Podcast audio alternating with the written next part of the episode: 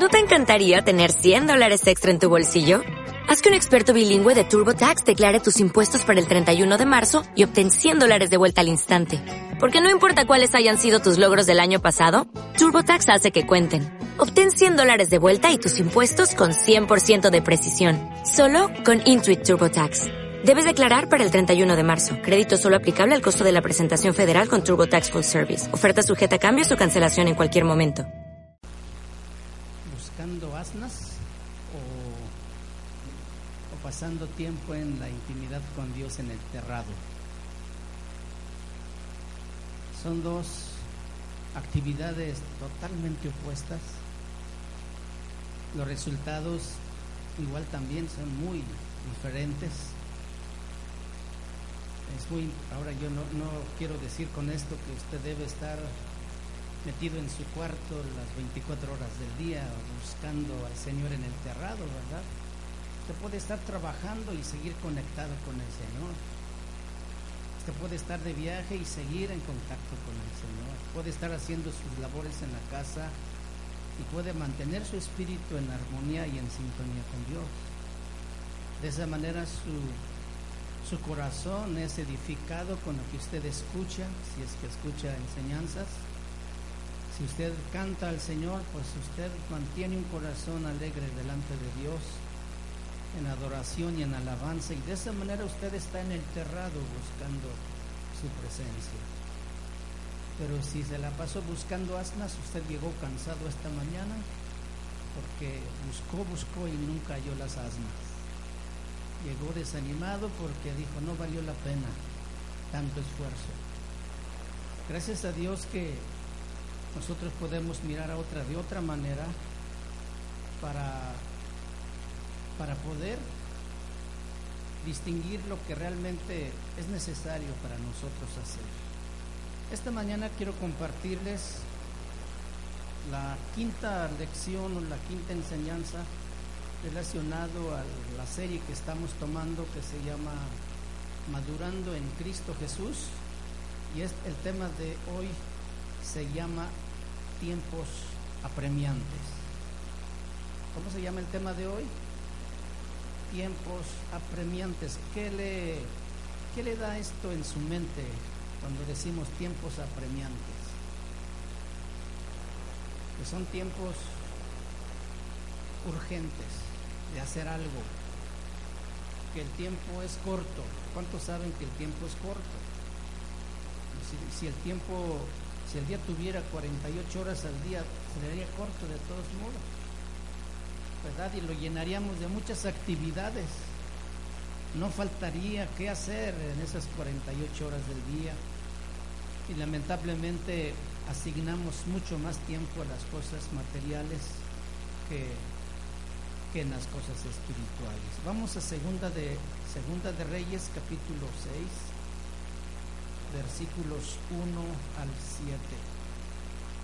Segunda de Reyes capítulo 6 versículos 1 al 7. La palabra del Señor dice,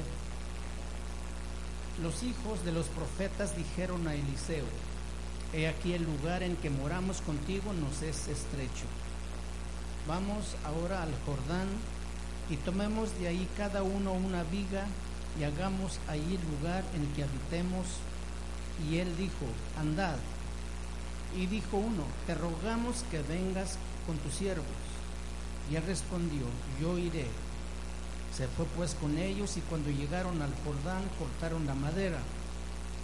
Y aconteció que mientras uno derribaba un árbol, se le cayó el hacha en el agua y gritó diciendo, ay Señor mío, era prestada. El varón de Dios preguntó dónde cayó y él le mostró el lugar. Entonces cortó él un palo y lo echó allí e hizo flotar el hierro. Y dijo, tómalo, y él extendió la mano y lo tomó. Vamos a pedirle a Dios esta mañana que Él hable a nuestro corazón y nos ayude a ser sensibles a su palabra. Señor Jesús. Gracias te damos por darnos este privilegio que mucha gente no tiene esta mañana, Señor, de estar en tu casa, de poderte alabar y adorar, Señor, y cumplir con nuestras responsabilidades. hoy a sentarnos para tomar el alimento que tú nos has preparado, queremos pedirte que nos ayudes a tener un corazón sensible, un corazón abierto, Señor, un corazón que ame tu palabra, Señor, un corazón que no quiera regresar así como llegó hoy, sino que llevemos algo en nuestra mente y en nuestro corazón. Bendice esta palabra en nuestros oídos y en nuestro corazón. Te lo pedimos en el nombre de Cristo Jesús. Amén. Tiempos apremiantes, la palabra o la frase tiempos apremiantes da la idea de apremiar, de urgir, de dar prisa, de empujar a uno a, a que haga prontamente, a veces hasta en forma obligada o con mandamiento de autoridad. Es urgente tiempos apremiantes nos están diciendo urge que hagamos algo. Porque a Dios, a cada uno de nosotros nos ha dado un área de trabajo, un área de servicio, un área de responsabilidad en la que debemos estar totalmente ocupados. Mientras que el tiempo pasa y se acerca el final, necesitamos aprovechar al máximo este tiempo. Los tiempos que estamos viviendo son tiempos urgentes, tiempos apremiantes. Urge que prontamente hagamos lo que Dios nos ha estado diciendo que hagamos. ¿Y qué es lo que Dios nos ha estado hablando estos días? Que maduremos. ¿O no es así? Ese ha sido el enfoque de las enseñanzas. Que no nos estanquemos, que nos pongamos en acción, que trabajemos que nos involucremos, que cumplamos, que hagamos lo que Él nos ha estado diciendo. Y tenemos que entender los tiempos y las señales de las cosas que están sucediendo, nos están urgiendo o nos están avisando que no queda mucho tiempo y que tenemos que aprovechar lo máximo para poder entender las nuevas etapas de crecimiento, las nuevas alturas a las que el Señor nos quiere llevar, a los nuevos niveles que Él nos está empujando, animando para que vayamos. Dios es un Dios que siempre está trabajando y siempre está buscándonos a cada uno una mayor bendición. ¿Usted ha sido bendecido por Dios? ¿O Dios está preparándole una bendición todavía más grande que la que usted ha recibido? Y esta, y esta bendición más grande siempre estará adelante y siempre costará más trabajo llegar a ella, porque nada en el camino del Señor será fácil. Siempre tendremos que pagar un precio. Simplemente hasta para ponernos en acción hay que pararse primero. Hay que hacer un esfuerzo. Hay que hacer un lado la pasividad. Hay que hacer un lado la inactividad y empezar a accionar. Empezando desde allí implica esfuerzo, implica la mente concentrada en lo que va a realizar y el Señor nos está diciendo esto. En los tiempos de Elías, Eliseo, perdón, en el pasaje que acabamos de leer de Segunda de Reyes, capítulo 6, había un grupo de, de personas, hijos de los profetas, que entendieron que Eliseo, que Elías, perdón, que Elías pronto iba a ser arrebatado.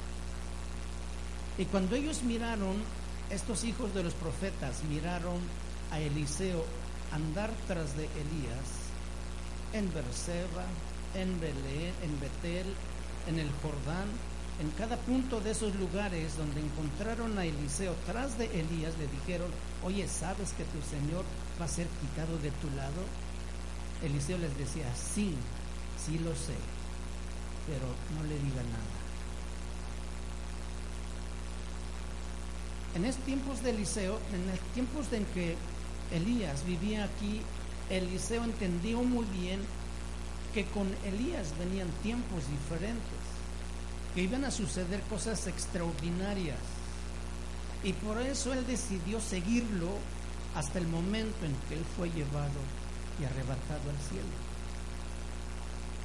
Qué tenacidad, qué persistencia. Elías mismo le dijo en Berseba, quédate aquí y yo voy para Betel. Dice, no, yo voy contigo. Llegaron a Betel, quédate en Betel, yo voy para el Jordán. No, yo voy contigo. ¿Qué perseguía Eliseo?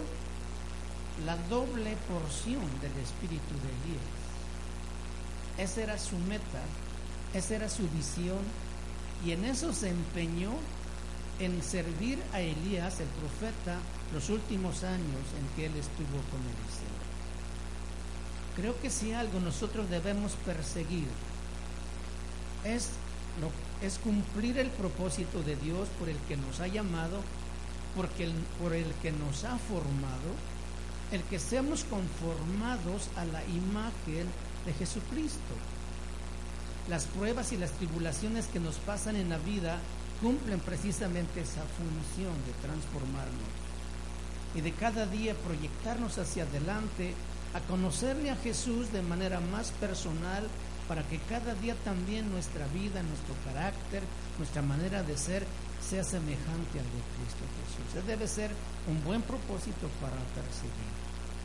Eliseo quería la doble porción del espíritu de Elías y lo buscó, se esforzó. Él no se quedó esperando, sentado allí, pues yo sí quiero la doble porción del espíritu de Elías y se quedó orando, ayunando, no sé, no, él persiguió ese propósito hasta que lo alcanzó. Nosotros no podíamos hacer menos, sino perseguir lo que Dios ha puesto en nuestro corazón a hacer.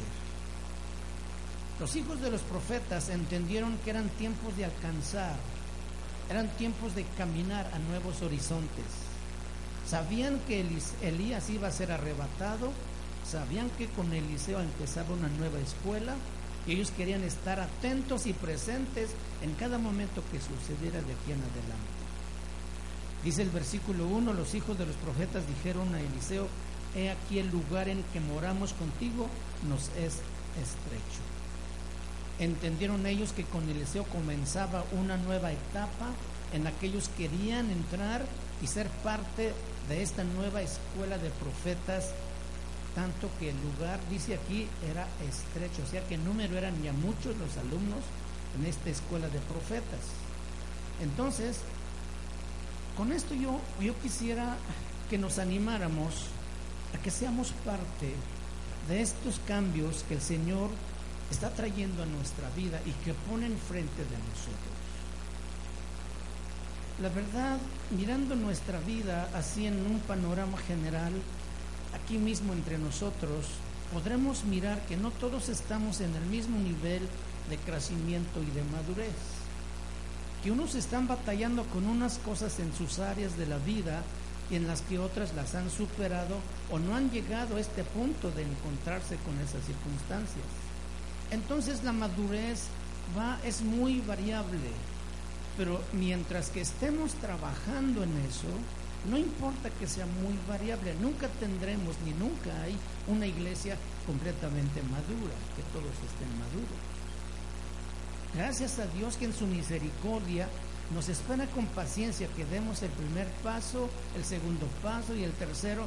Algunos ya están queriendo correr. Y el otro apenas está firmando sus pies para hacer sus, ¿cómo se dicen? Sus solitos o sus pininos, ¿sí? Como el, su bebé en casa.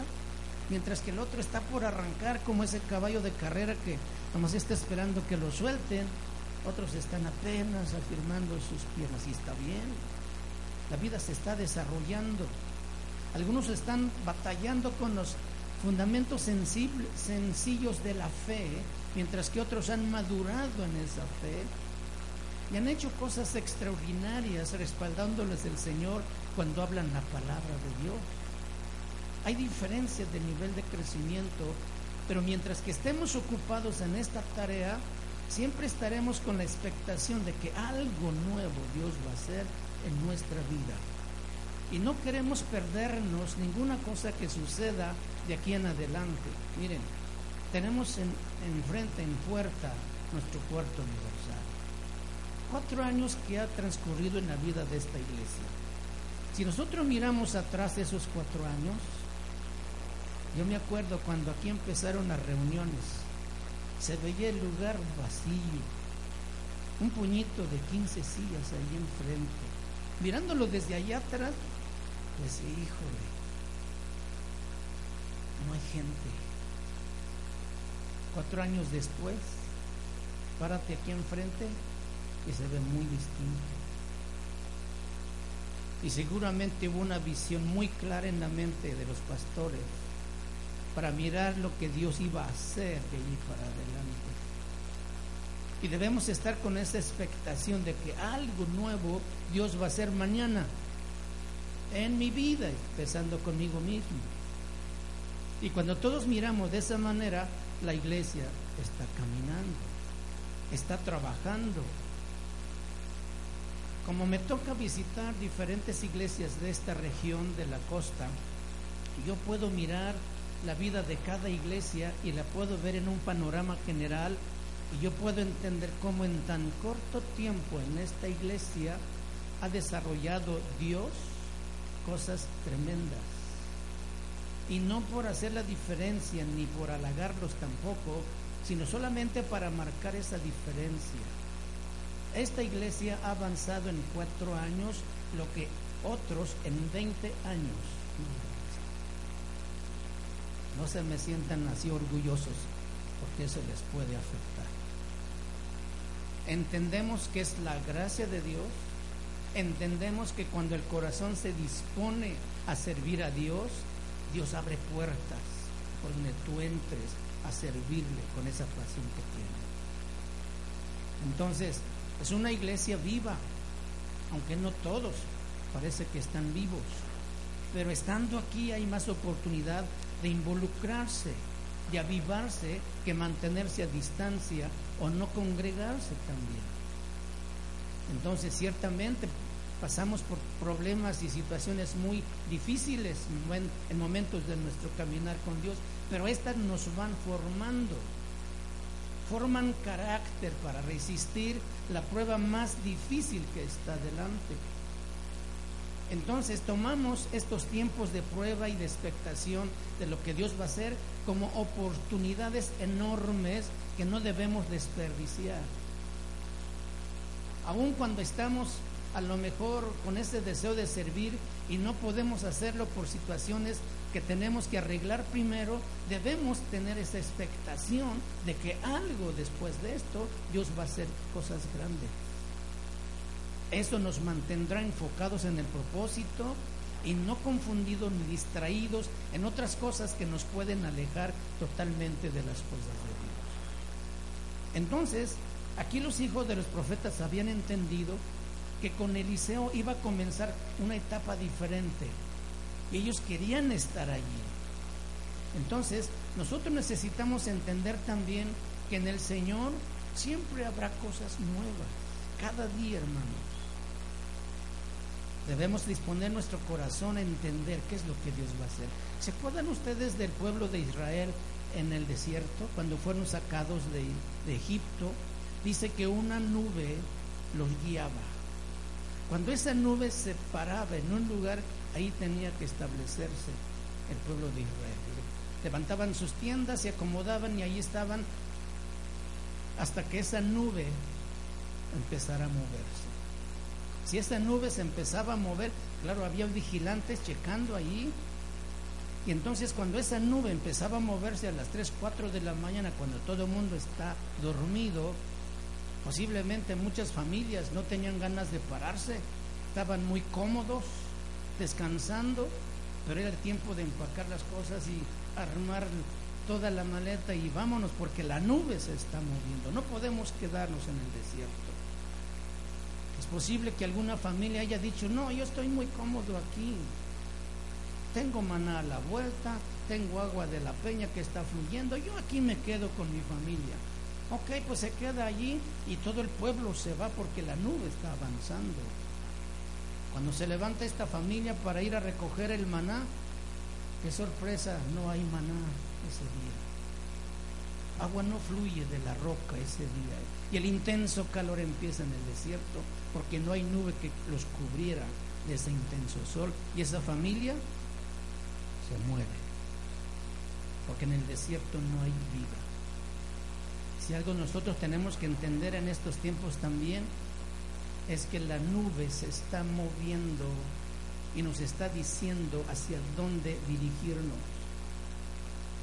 Podemos de quedarnos donde estamos, muy cómodos y decir, hermano, desde aquí se ve todo diferente, muy tranquilo, escucho la palabra, regreso a la casa, vuelvo en ocho días, lleno mi tanque y me alcanza para la semana y vivir la vida el resto de tus días así. Pero va a llegar el momento en que la nube del Señor se mueve y se va, la presencia del Señor. Imagínate vivir fuera de la presencia del Señor en el desierto. No hay vida. Y muchos cristianos han preferido quedarse cómodos en un cierto lugar en su crecimiento en la vida cristiana y no se han dado cuenta que la nube del Señor se ha movido, está ya en otro lugar. Y donde quedaron no hay sustento, no hay alimento, no hay presencia de Dios, no hay protección, no hay cuidado de Dios, allí no hay vida. Los hijos de los profetas habían entendido que algo nuevo iba a suceder y ellos dijeron, no, nosotros vamos a estar contigo, pero le dijeron, somos muchos, el lugar nos es estrecho. Vamos a cortar árboles, vamos a hacer una casa más grande. Vamos a mirar ahí en el libro de Ezequiel, Ezequiel capítulo 47, hablando de esa vida en acción, que se mueve, que está activa, que está trabajando. En el Ezequiel 47, versículo 8 al 12, aquí el profeta está hablándonos de un contraste muy grande de vida, una vida que es tocada por el río y otra vida que no tiene agua. Vamos a mirar.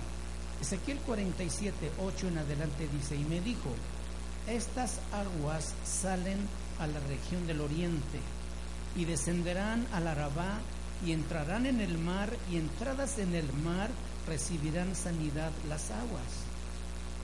Y toda alma viviente que nadare por donde quiera que entrar en estos dos ríos, vivirá. Y habrá muchísimos peces por haber entrado allí estas aguas y recibirán sanidad y vivirá todo lo que entrare en este río. Y junto a él estarán los pescadores y desde En Gadi hasta En Englain será su tendedero de redes y por sus especies serán los peces tan numerosos como los peces del mar grande. Pero escuche esto, sus pantanos, sus lagunas no se sanearán, quedarán para salinas. Y junto al río y a la ribera y a uno y a otro lado crecerá toda la clase, clase de árboles frutales.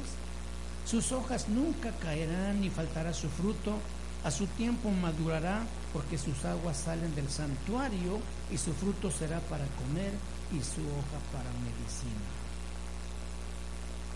Notamos aquí dos tipos de vidas. Una vida que está junto a un río que corre y otro tipo de vida que está alrededor de un estanque, de un pantano, de una laguna que no tiene corriente.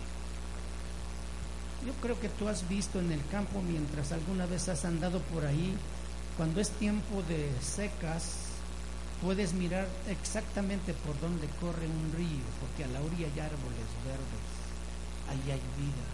Mientras que ves por el otro lado seco, por donde corre el río, hay vida. El agua lleva vida. Aquí está hablando de cantidad de árboles frutales que su hoja no cae y su fruto se puede comer. Cantidad de peces que las redes se tenderán de lado a lado, porque habrá tantos peces como en el mar grande. Pero las marismas, las salinas, los pantanos, los charcos, las ciénegas quedarán precisamente para salinas. Agua que se estanca, se pudre, ¿no es cierto?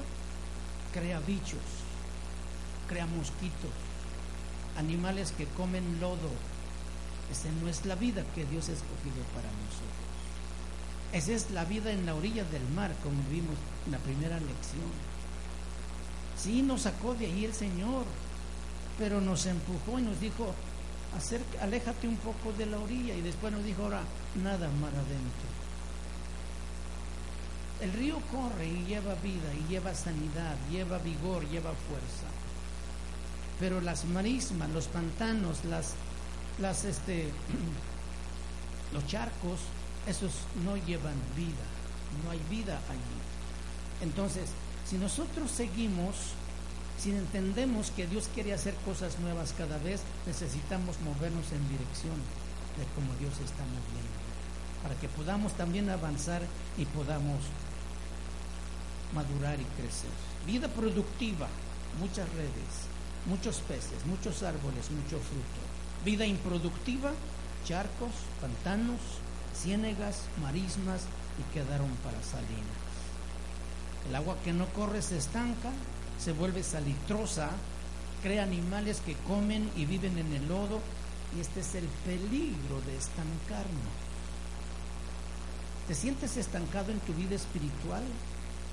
Hay un peligro enorme en ese estado. Hay momentos en la vida cristiana que todos hemos pasado una situación como esta. Pero debemos entender que no es la vida abundante que Dios desea compartir con nosotros. Entonces, si nos sentimos estancados, debemos accionarnos. ¿Qué está faltando? A lo mejor no estoy orando como oraba antes. A lo mejor no estoy metiéndome en la palabra como lo hacía antes. A lo mejor ahora otras cosas motivan mis actos y lo que yo estoy haciendo. Porque incluso puedo estar tan enfrascado en las tareas de la iglesia que no siento la misma pasión de hacerlo como al principio. Algo se nos está estancando. Y ahí es donde nosotros tenemos que poner atención para que no nos afecte esto y no nos atrape y nos deje en esa situación. Dijeron los hijos de los profetas a Eliseo, hagamos ahí un lugar en que habitemos juntos. Hagamos ahí que un lugar para que habitemos juntos. Este es, esta es la invitación del Señor o que el Señor está esperando de nosotros. Déjame preparar un lugar para tu morada, Señor, en mi, en mi hogar. Déjame preparar un lugar donde tú mores, Señor, en mi, en mi matrimonio, en mi trabajo, no quiere decir que todo el mundo que te rodea en el trabajo sea cristiano. Tú allí mismo puedes preparar un lugar donde estar con el Señor.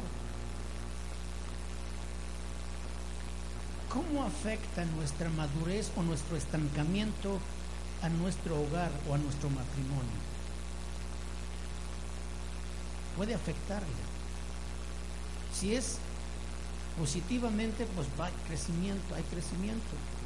Pero cuando hay estancamiento, entonces hay enfriamiento y hay retroceso en lugar de avanzar.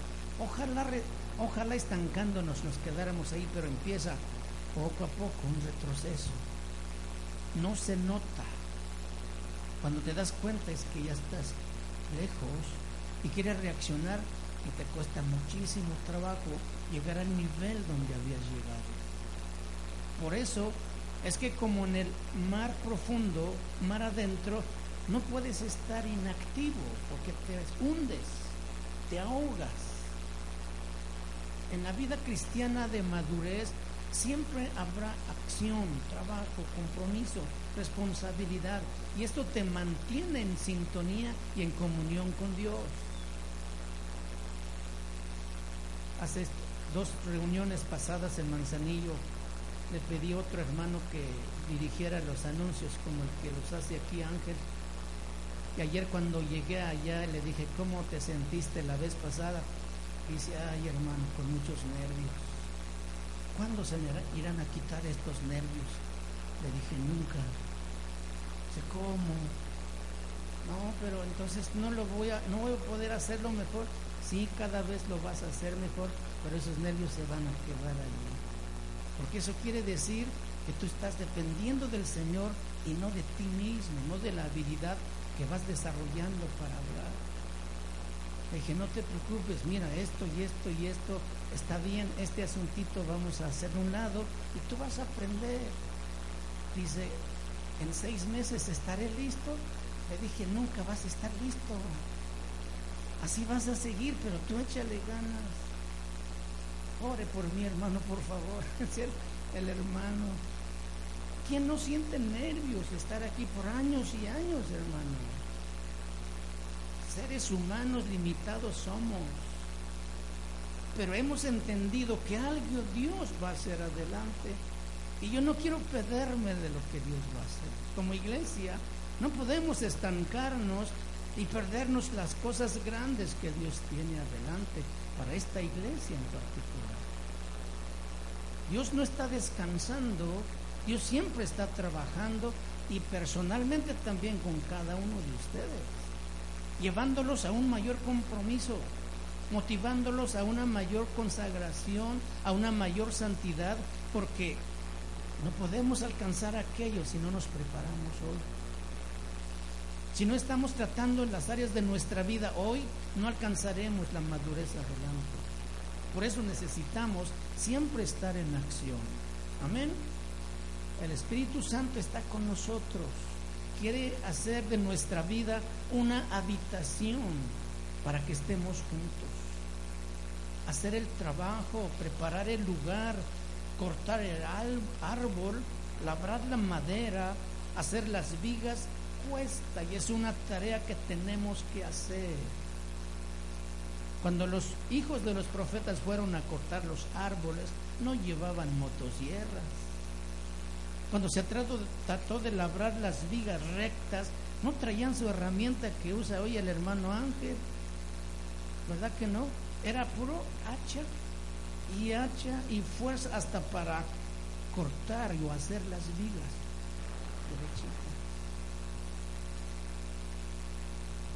Moisés fue enviado a una gran misión, todos sabemos, sacar al pueblo de Israel para llevarlo a la tierra prometida. Consciente de esa enorme tarea, Moisés quiso asegurarse que no iría solo y que Dios iría con él. Moisés entendió que él no podía realizar esa misión si él no iría con él. En Éxodo capítulo 33 miramos esa oración o esa petición que debe ser también nuestra todos los días. Éxodo 33, 13 en adelante dice, ahora pues, si he hallado gracia en, en tus ojos, te ruego que me muestres ahora tu camino para que te conozca. Y halle gracia en tus ojos, y mira que esta gente es pueblo tuyo. Y él le dijo, mi presencia irá contigo y te daré descanso. Y Moisés respondió, si tu presencia no irá conmigo, no nos saques de aquí. Quiero leerle estos versículos en la versión nueva traducción viviente y dice, si es cierto que me miras con buenos ojos, permíteme conocer tus caminos para que pueda comprenderte más a fondo y siga gozando de tu favor. Y recuerda esta nación es tu propio pueblo el Señor le respondió, yo mismo iré contigo, Moisés, y te daré descanso, todo te saldrá bien. Entonces Moisés dijo, si tú mismo no vienes con nosotros, no nos hagas salir de este lugar. Así, así habrán los hombres sabios, no los inteligentes. Y así debíamos amanecer cada mañana. Señor, Voy a levantarme a hacer mis labores, ir a mi trabajo, a estar con mi familia, pero si tú no vas conmigo, Señor, yo no quiero moverme. ¿Cuántas cosas hacemos sin siquiera consultar a Dios si está en su voluntad? Frustrados regresamos por la tarde, cansados, no logramos el objetivo, desanimados a lo mejor, molestos, ¿Cómo decirle, Señor, por qué no me ayudaste si ni siquiera le preguntaste por la mañana lo que ibas a hacer? Moisés era una enorme tarea. No era fácil guiar a un pueblo que había sido esclavo más de 400 años. que no habían gozado de la instrucción, de los adelantos de ese imperio. Habían aprendido solamente a hacer ladrillo, trabajo duro, recolectar la tierra y las hojas que les mezclaban para hacer ladrillos. Esa era su ocupación. En el desierto, un, total, un lugar totalmente distinto y sin vida, ese pueblo se iba a espantar de estar ahí. Y por eso siempre tuvieron miedo de morir. Y le reclamaron a Moisés en su momento diciéndole, tú nos sacaste aquí para matarnos. Aquí nos vamos a morir. El problema del pueblo de Israel es que tenía miedo de morir. Y por eso su corazón estaba deseando regresar a Egipto. Por eso estaban añorando esos caldillos, los puerros y las cebollas que comían allá. No había suficientes sepulcros en Egipto para que nos dejaras ahí. ¿Por qué nos dejaste salir? ¿O por qué nos sacaste para morir aquí? Entonces Moisés entendía que la misión no iba a ser tan fácil. Y por eso se aseguró que él no iría solo, sino que Dios le prometiera que iba a ir con él. Y Dios le dijo dos cosas muy interesantes. Dijo primero, te daré descanso. Qué bonito cuando tú haces la tarea y el trabajo que Dios te ha encargado, pero lo haces con paz en tu corazón. Que no estás afligido, que no estás desesperado, que no estás angustiado. Híjole, ¿qué tal si me sale mal? ¿Qué tal si no la puedo hacer? No, hay una confianza total en Dios. Si Moisés no hubiera podido confiar en la soberanía y en el poder de Dios totalmente, Moisés hubiera fracasado y hubiera llevado al pueblo al desierto a morir. Pero Moisés asegurándose que Dios iría con él, entonces él descansó. Esto va para los directores o encargados de todas las áreas del trabajo de la iglesia. Realicen el trabajo en el descanso del Señor. No se afanen de más Preocúpense de estar en sintonía correcta con Dios nada más. Dios va a dirigir los pasos. Dios va a dar la sabiduría al corazón para hablar, para decir, para guiar, para enseñar, para trabajar. Y luego le dice la segunda cosa, todo te saldrá bien. Cuando alguien te asegura que todo te saldrá bien, aún mirando tus insuficiencias, tu impotencia, tus limitaciones, Tú dices, bueno, si Él dice que va a salir bien, yo quiero confiar en eso y en eso descansas. Entonces realizas el trabajo y, al final o finalmente te das cuenta que fue increíble lo que hiciste por la gracia de Dios. Porque Él te acompañó, porque Él te aseguró que iría contigo y no te dejaría ir solo. Amén. Esto habla de una vida en crecimiento una vida en madurez que avanza. Otra cosa que quiero decirles con esto es que no, no se desanimen ni se limiten en tomar nuevos compromisos en la iglesia o en su hogar también, en la familia. Que aprovechemos las oportunidades que el Señor nos ponga enfrente. Porque de otra manera, bueno, si Dios ve que tú no, lo, no te interesas, pues Dios va a buscar a alguien para darle algo que te tocaba a ti.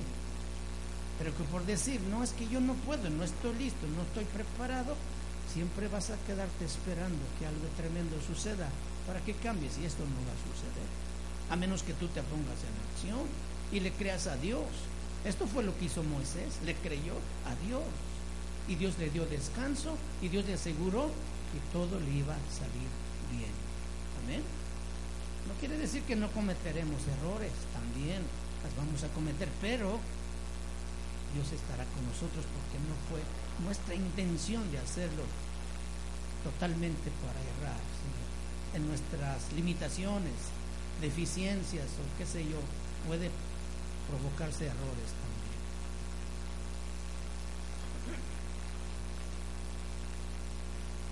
Versículo 3 de Segunda de Reyes capítulo 6 dice, y dijo uno, te rogamos que vengas con tus siervos y respondió, yo iré. Se fue con ellos y cuando llegaron al Jordán cortaron la madera. Cortaron la madera. Cada uno escogió un árbol. Es bien importante esto. Los hijos de los profetas, acompañados de Eliseo, llegaron al Jordán y cada uno escogió un árbol para cortarlo. Un trabajo duro, un golpeo fuerte y duro trabajando, echándole ganas, tienes fuerza, sabes lo que quieres, golpeas y golpeas, pero no cae el árbol. Tomaste el árbol de tu carácter, tomaste el árbol de tu matrimonio, tomaste el árbol de tu familia y trabajas duro, trabajas, tomas el, tomaste el árbol de tus pensamientos, te propusiste a derribarlo, tomaste el árbol de tu papel de padre, de madre y dijiste, voy a trabajar, voy a labrar mi viga al, al modelo de Dios para ser un buen padre o un buen esposo, una buena madre, y dijiste, voy a cambiar mi manera de ser con mis hijos, con mi esposa, con mis hermanos, voy a cambiar mis mañas, voy a trabajar por la santidad y golpeas, voy a la iglesia, asistes a los estudios, ayunas, ofrendas, pero el árbol no cae. El árbol sigue ahí parado. Alguien te dice, espérate, espérate, le estás dando con el palo, el hacha se te cayó. ¿Crees que va a cortar el árbol así? Pues no. Haces tu gran esfuerzo, el árbol no cae. Haces tu gran esfuerzo y las cosas no cambian. Y lo que es más, ves que otros pasan ya con su viga bien labrada. Dice, ¿cómo lo hizo? Bien trabajada. ¿Y tu árbol? Si acaso le cortaste la pura corteza, que era la, la parte más suave. El otro tiene su matrimonio ejemplar, tiene su familia ejemplar, lleva una vida ejemplar, pero tú perdiste tu hacha, perdiste la efectividad, perdiste la gloria, perdiste la unción, y el hacha se te voló en algún momento y no te diste cuenta. Notemos que este hombre no era flojo. Este hombre que se le perdió el hacha no era indiferente. Era un hombre con ganas de hacer las cosas bien. Era un hombre que también vio la necesidad y se propuso ir en la compañía de los profetas. Y dijo, voy a ponerme en acción, voy a ponerme las pilas ahora sí, voy a trabajar, voy a actuar. Pero se te voló el hacha. Lo peor del caso es que el hacha era prestada. Así le dijo este hombre al profeta. Ay Señor, era prestada el hacha. Escúchenme bien hermanos, lo que tenemos es prestada. La familia que tenemos es prestada. Los hijos que tenemos son prestados. El trabajo que tenemos es prestado. La vida que tenemos es prestada. Nada es nuestro. Y aparte de todo esto, le vamos a dar cuenta de todo lo prestado que tenemos. Por eso es que este hombre se preocupa tanto y clama con angustia, ay Señor, era prestada. Ahora qué voy a llevarle a entregar a mi amigo que me prestó el hacha. Ese hogar que tienes, esa familia, esos hijos son prestados, nada es nuestro. ¿Qué podemos hacer si esa es nuestra situación? Hay algo que podemos hacer.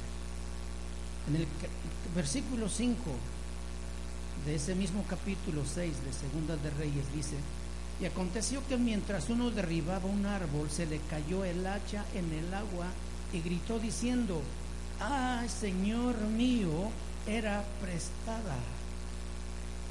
Nació un clamor de lo profundo de su ser, desde lo más profundo, desde lo más hondo de su corazón, debe haber un clamor en nuestro corazón. Ay Señor, no puedo derribar esta hacha, este árbol. No puedo cortar, no, no puedo labrar la madera que quiero. ¿Cuándo fue la última vez que clamaste a Dios? Así, pero de veras de corazón. No debería ser solamente cuando los problemas son enormes. Debería ser cada día un clamor profundo. Un deseo, un anhelo grande de hacer las cosas como Dios manda. No solamente para solucionar mi problema, sino para agradarlo a Él primero. Cuando yo primero agrade a Dios con mi vida, Él va a bendecirme con los demás. Cuando yo busco primeramente el reino de Dios y su justicia, las asnas me son añadidas. Las otras cosas vienen como consecuencia. Necesitamos hacer un tener un clamor en nuestro corazón, tener un hambre. Tener hambre es un regalo de Dios. ¿Cuántos tienen hambre por Dios? ¿Cuántos tienen hambre por su palabra? Estamos esperando con ansia y deseo de venir a alabar al Señor, ¿no es cierto? Si nos hace larga la semana, porque hasta el domingo voy a ir a alabar a Dios otra vez, pues no se quede en casa, véngase toda la semana. Aquí hay algo que hacer siempre. Hay que estudiar, nos están dando clases de historia de la iglesia y teología. todo el mundo está ensayando, todo el mundo está en acción, solo usted no, porque está esperando a los ocho días. No podrá usted decir que nomás cada ocho días hay palabra. Entonces, si usted tiene hambre de Dios, aparte de buscarlo en su casa, venga a la casa de Dios. Involúcrese en el trabajo de la iglesia. Esto le va a ayudar a mantenerse en línea con Dios y usted va a empezar a crecer. ¿Por qué? Porque usted está alimentándose bien. Un cuerpo que se alimenta bien no solamente crece para los lados, ¿verdad? Sino para arriba también. Llega un momento en que los de arriba se están y empezamos a crecer por los lados, pero eso nos nutre, nos da fuerzas. Necesitamos ponernos en acción. Ay, Señor, no cambia mi vida. ¿Cómo le hago, Señor? El clamor surge solamente cuando te has dado cuenta de las cosas en tu vida que tienen que cambiar. ¿Cuándo surge el clamor? Solamente cuando te das cuenta que hay cosas en tu vida que necesitan cambiar. Si no hay esa conciencia de necesidad, puedes pasarte los años en la misma situación. El árbol no cae, el palo no corta y tu mano se está cansando. No vas a aguantar mucho tiempo así. Versículo 6. El varón de Dios preguntó dónde cayó y él le mostró el lugar. Entonces cortó él un palo y lo echó allí e hizo flotar el hierro. ¿Qué le dijo el varón? ¿Qué le preguntó? ¿Dónde cayó el hacha? O sea, ¿qué fue lo que se tragó tu hacha? ¿Qué cosas están tragando tu hacha? Porque hay algo. Hay una razón por la que tú perdiste efectividad. Hay una razón por la que ya no te ha dado hambre de Dios. Hay una razón por la que tú ya no estás logrando avanzar. Algo se está tragando tu hacha y necesitas conocer ese asunto en tu vida. ¿Es pereza? ¿Es indiferencia? ¿Es descuido? ¿Qué es lo que se está tragando tus hachas? A menos que reconozcas dónde está ese problema, tú vas a poder ir a raíz del problema y atacarlo. De otra manera, vas a estar como queriendo matar un árbol cortándole sus ramas arriba nada más. Necesitamos ir a raíz de los problemas que se están tragando nuestras hachas. No le puedes dar la vuelta tampoco con una actitud religiosa y aparentar que todas las cosas están bien cuando realmente no lo están. Tampoco tienes o puedes buscar a alguien para echarle la culpa. Tenemos que venir personalmente delante del profeta, delante de Dios y decirle, Señor, este es mi problema soy flojo en buscarte. Abro la Biblia para leer, Señor, y me empiezo a dormir. Soy descuidado. No me gusta orar. Le doy más importancia a trabajos y mis compromisos que buscarte. Debemos decírselos así como son. Y buscar la ayuda de Dios para esas cosas, así como son también. Todo esto me está quitando la autoridad, me está quitando la unción, me está quitando la efectividad. La comunión con Dios no la tengo. Soy deshonesto, soy infiel, soy incrédulo, me cuesta trabajo creer, decirla tal cual es. Porque esas son las que se tragan nuestras hachas. Todos en algún momento, en algún lugar de nuestra vida hemos perdido el filo.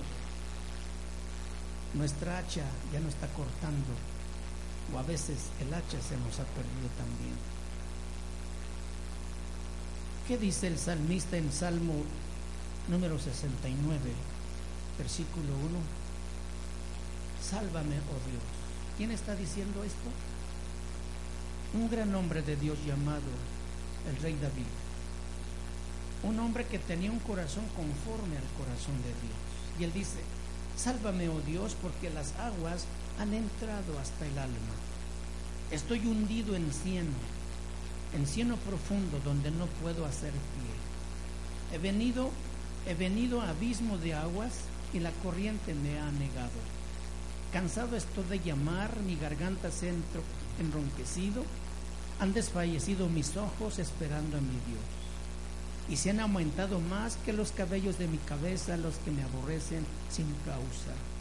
Se han hecho poderosos mis enemigos, los que me destruyen sin tener por qué y he de pagar lo que no robé. Dios, tú conoces mi insensatez y mis pecados no te son ocultos. No sean avergonzados por causa mía los que en ti confían, oh Señor Jehová de los ejércitos. No sean confundidos por mí los que buscan, oh Dios de Israel. Porque por amor de ti he sufrido afrentas, confusión ha cubierto mi rostro, extraño he sido para mis hermanos y desconocido para los hijos de mi Padre. Aquí está, el, aquí está el salmista expresando el dolor de su corazón por la situación difícil que le está pasando. Y en el libro de Job, capítulo 14, en el versículo 19, también este gran hombre de Dios dice, 14, 19, las piedras se desgastan con el agua impetuosa que se lleva el polvo de la tierra. De igual manera haces tú perecer la esperanza del hombre. Aquí, aquí Job está hablando de un desgaste y de un cansancio que también nos ha pasado. Sabe que la vida del Señor no es cansancio, es desgaste. Y más para los que pastoreamos las iglesias. No nos cansa el trabajo, nos desgasta. Gracias a Dios que es desgaste, porque Él renueva nuestras fuerzas. Pero aquí Job está diciendo que está cansado, que está desgastado. En Salmo 18, en el versículo 16, dice, envió desde lo alto, me tomó, me sacó de las muchas aguas, me libró de mi poderoso enemigo y de los que me aborrecían, pues eran más fuertes que yo. O sea, me rescataste de profundas aguas, Señor. El salmista también había sentido esas profundidades en las que luego también nosotros caemos y sentimos que el agua nos ahoga los problemas, las situaciones difíciles. Volvamos allí al libro de Segunda de Reyes para seguir. A la final la otra parte del versículo 6 dice cuando le preguntó dónde cayó, dice, él le mostró el lugar, entonces cortó él un palo y lo echó allí e hizo flotar el hierro. Una vara, un tronco, cortó un vástago. Vamos allí a Isaías 11 para saber qué es ese vástago, qué es ese tronco. Isaías 11, versículo 1 en adelante dice, saldrá una vara del tronco de Isaí y un vástago retoñará de sus raíces, y reposará sobre él el espíritu de Jehová, espíritu de sabiduría y de inteligencia, espíritu de consejo y de poder, espíritu de conocimiento y de temor de Jehová, y le hará entender diligente en el temor de Jehová, no juzgará según la vista de sus ojos, ni arguirá por lo que oigan sus oídos, sino que juzgará con justicia a los pobres y arguirá con equidad por los mansos de la tierra, y herirá la tierra con la vara de su boca y con el espíritu de sus labios matará al impío. Una vara, un vástago, habla de la cruz, habla de Cristo Jesús. Lo que podemos hacer hoy entonces es traer esa cruz, ese vástago, y meterla en el agua para que nos rescate. Si hay salida, si hay solución a los problemas. Primero reconocemos nuestra necesidad, atendemos esas áreas que hemos descuidado, clamamos al Señor de todo corazón y el Señor viene y nos ayuda. El profeta cortó un con una rama y lo metió al agua. Se entiende que el fierro nadó hacia el palo que estaba dentro. Verdadero milagro. El palo adentro, a lo mejor buscando dónde. El Señor buscándonos porque nos desbalagamos de vez en cuando también. Trayéndonos o queriéndonos traer otra vez a su presencia para volver a sentir ese fuego de Dios en su presencia, esa hambre que nutre nuestras vidas. Tenemos que traer a Cristo que sane nuestra mente, que limpie nuestro corazón de pecados y que rompa el poder de esas aguas que nos anega o que nos inunda porque nos pueden ahogar. Se llama Jesús la solución. Es el Hijo de Dios, el alfa el omega, el principio y el fin. A Él están sujetas todas las cosas y para Él nada es imposible. Cuando el profeta metió el palo en el agua, el hacha flotó. Da la idea de que el hacha, el fierro nadó hacia el palo. Entonces, tómalo, le dijo, tómalo.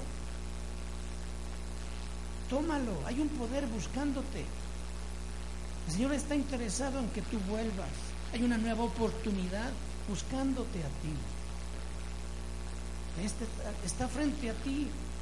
Hay una nueva unción, una nueva frescura para tu vida también. Hay un nuevo fuego que se puede encender otra vez en tu corazón, si es que este se ha apagado. La respuesta es Jesús, en nadie más. Nada más en Él tenemos la solución. Hermano, si tu vida está sin filo, si estás sin unción, sin la gloria de Dios, si tu propia vida está sin hambre, estás enfermo. Porque solo los enfermos no tienen hambre, no quieren comer. Yo te animo a que tú clames de lo profundo de tu corazón al Señor, le digas, Señor, vuélveme a ese gozo primero que yo sentía contigo. Me está atrapando el trabajo, me están atrapando los afanes de la vida. Señor, estoy abrumado de deudas, de problemas. No te siento, Dame hambre para buscarte y seguro Dios va a venir. ¿Quieres hacerlo? Cierra tus ojos ahí donde tú estás. Y de veras, si esta es tu situación, clama a Dios en esta tarde. Esta es una oportunidad que Dios te está dando de enderezar las cosas y disponerte a hacerlas bien de ahora en adelante. Los tiempos apremian que hagamos lo que hemos descuidado. Los tiempos apremian que hagamos lo que Dios nos ha dado para hacer. Lo que Dios nos ha dado y que es prestado, Él viene a pedir cuentas de lo que nos ha encargado. Empezando con nuestra propia vida y luego con los que nos rodean, que es nuestra familia nuestra esposa, nuestros hijos, hablando de esposos, varones, pero también hablando de las mujeres, las hermanas, sus propias vidas, su relación con Dios, tiene que ser vibrante en estos tiempos difíciles. Los tiempos apremian y no podemos descuidar el momento, la oportunidad que nos da el Señor. Debemos hacerlo involucrándonos con pasión en las tareas de Dios y en buscar su presencia. Si no queremos perder el filo y trabajar con el palo nada más, necesitamos clamar en lo profundo de nuestro ser. Padre, tú escuchas la oración de cada uno de mis hermanos esta tarde, Señor. Tú conoces el problema con el que cada uno está batallando en su vida personal, en su familia, en su hogar, en su trabajo, Señor. Para ti no es ajeno ninguna situación de nuestra vida, Señor. Por eso en esta mañana humildemente nos acercamos a ti Clamamos de lo profundo de nuestro corazón que nos ayude, Señor.